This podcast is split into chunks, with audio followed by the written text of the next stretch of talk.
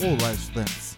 Sou o professor Marco Nunes e este podcast é uma revisão rápida do Nerd Curso Biologia sobre os vasos sanguíneos.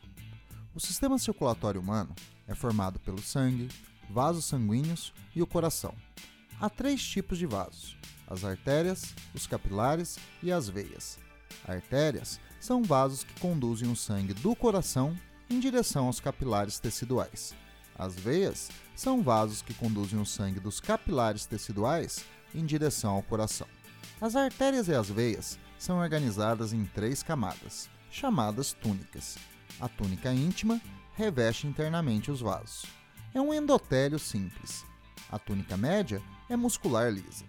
A túnica adventícia reveste externamente as artérias e veias e é feita de tecido conjuntivo, rico em colágeno. Nas artérias, a túnica média possui muitas fibras proteicas elásticas, que permitem às artérias se ajustarem às oscilações de pressão geradas pelo coração. Por isso, as artérias pulsam, dilatando quando recebem sangue. As veias não pulsam, pois não estão sujeitas a oscilações de pressão.